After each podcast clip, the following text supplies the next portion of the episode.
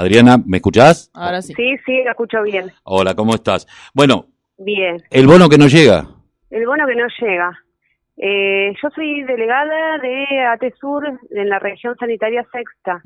Eh, tenemos la sede en Lomas de Zamora y comprende nueve municipios de la zona sur. O sea, es una de las regiones más grandes, con más de 100 trabajadores y trabajadoras, eh, que como todo personal de salud estamos comprendidos en, este, como en, el decreto de personal esencial, sin vacaciones, sin licencias.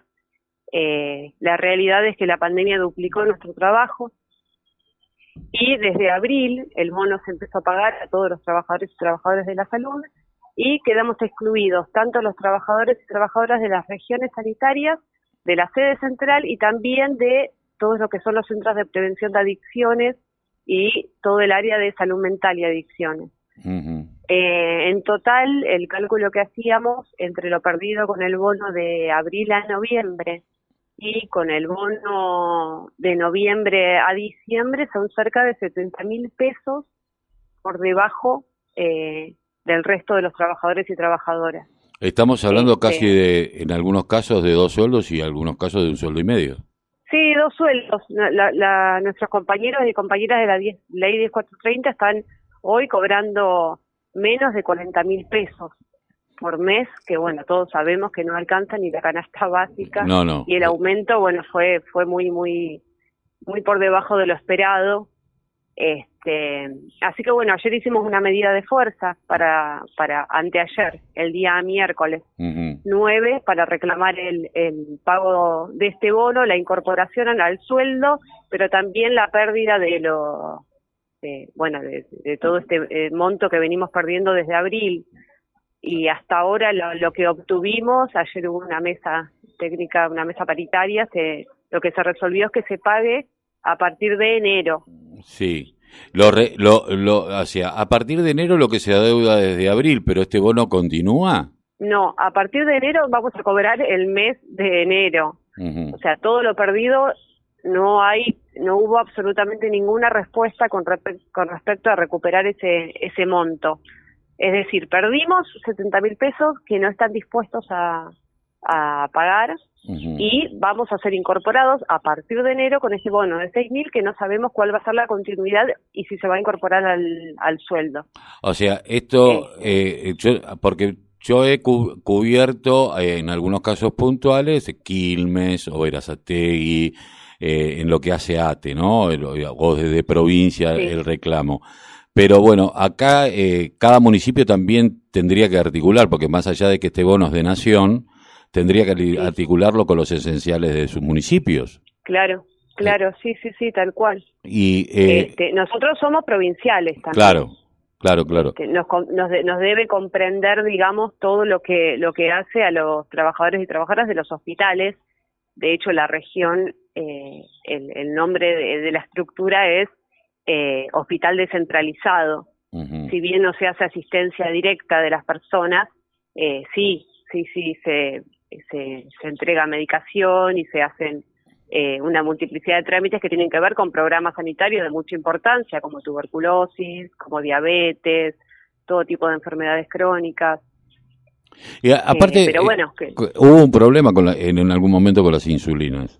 Eh, yo recuerdo que, que- que estaba bastante conflictual. ¿Cómo, cómo, cómo, ¿Cómo lo van llevando? Por supuesto, creo que tienen una, una interrelación con el Colo Isasi directa. ¿Cómo, cómo lo toma ATE Provincia eh, en su conjunto este conflicto que tiene la región sexta, que es la más grande de la provincia de Buenos Aires? Y la verdad que el, el conflicto más que nada surge de las bases. Es decir, son los compañeros y, los- y las compañeras las que empiezan a, bueno, a sentir esa discriminación, a hacerla ver, a plantearla. Eh, nosotros estuvimos haciendo asambleas desde el mes de abril, también por las problemáticas que vos decías con respecto a la falta de medicación de algunos programas, es un problema que vinimos denunciando, bueno, de la gestión anterior no se compró absolutamente nada, eh, y este año se vieron, se vio todo, todo, todo muy demorado y obstaculizado por la pandemia, este, lo que llevó a que haya mucha más demanda a la región, porque no llegaban insumos a los hospitales, porque no llegaban. Entonces muchas veces la gente ya se trasladaron todos los reclamos, digamos, de, este, eh, de estas deficiencias que son históricas, que no son de ahora, que se convirtieron en una crisis sanitaria de importancia, eh, trasladaban su reclamo acá como, digamos, una sede intermedia de representante del Ministerio de Salud en la, en la región. Este, así que el conflicto surgió básicamente de eso, empezar a hacer asambleas, entrar en comunicación con delegados y delegadas de otras regiones sanitarias.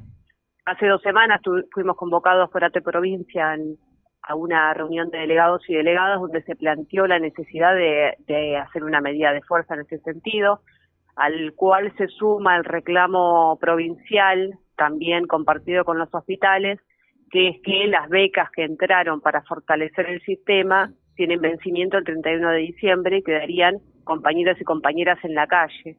Este es otro compromiso que ayer se asumió, ahora habrá que ver que se cumpla eh, en ese sentido. Lo que no, no fue planteado aún, que tiene que ser planteado tanto a provincia como a nación, es la continuidad de los hospitales modulares que se implementaron a partir de la pandemia eh, y que también sus trabajadores son monotributistas y aparentemente eh, trabajarían hasta el 31 de diciembre. Así que es otro conflicto, digamos, que se nos acerca y que es que la pérdida de, su sostén a, muchas familias, que bueno, esperamos que no, que no sea así. no suceda, pero seguir, vamos a seguir organizándonos para, para esto. Adriana, yo te estaba pensando eh, si de alguna manera eh, la pandemia, o por lo menos el discurso oficial es ese, de que la pandemia sirvió fue para ampliar el sistema de salud que estaba totalmente deteriorado, que los últimos cuatro años fue un tsunami y que uno entendía que estos hospitales modulares iban a continuar porque iban a ser parte de la red eh, sanitaria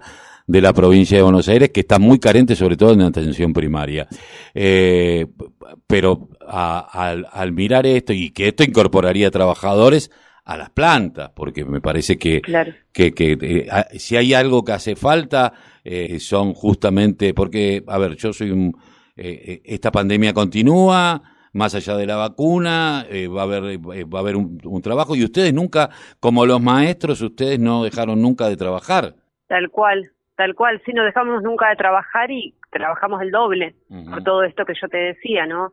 Eh, y ahora si llega, ahora cuando llegue la vacuna va, se va a duplicar y triplicar el trabajo también, porque no va a ser, hay que armar todos protocolos, estrategias, este, que abarquen a toda la población, el relevamiento de la población más vulnerable, o sea, es mucha, mucho, mucha carga de trabajo y como decías vos, la verdad es que el sistema ya venía colapsado con lo cual la incorporación de esos, hospitales modulares y la incorporación de más personal y que en los hospitales también, así como en las regiones, eh, es muy, muy necesaria.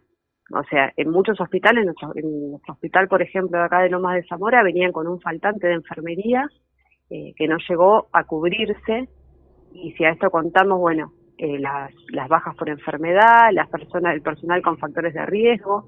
De hecho, fallecieron dos enfermeras que siguieron trabajando durante la pandemia a pesar de tener factores de riesgo. Mm. Este, y aparte ustedes han sido la primera línea de fuego. Sí, sí, sí, tal cual, es así, la verdad que y el sector más golpeado en todos los en todos los sentidos. Eh, solo, no solamente en lo económico, sino eh, en la pérdida de compañeros, en la pérdida eh, y, y, en las secuelas que deja esta, esta, esta enfermedad que todavía no sabemos cuáles van a ser, porque todavía dicen que los niños no, pero no sabemos más adelante qué lo, con lo que nos podemos llegar a encontrar. Eh, pero bueno, bueno, desde aquí todo el acompañamiento y bueno, queda abierto el micrófono para todo reclamo. Eh, puntualmente, eh, quedan reuniones por hacerse y respuestas por dar. Sí, sí, nosotros vamos a seguir además en estado, en estado de asamblea permanente. Nos vamos a reunir todas las semanas para evaluar las medidas a seguir eh, el 16 del miércoles que viene hacemos una movilización local que sale del Hospital Gandulfo, pasa por la región sanitaria, por el Consejo Escolar y termina en, eh, en, en, Lomas eh, para unificar los reclamos de todos los estatales.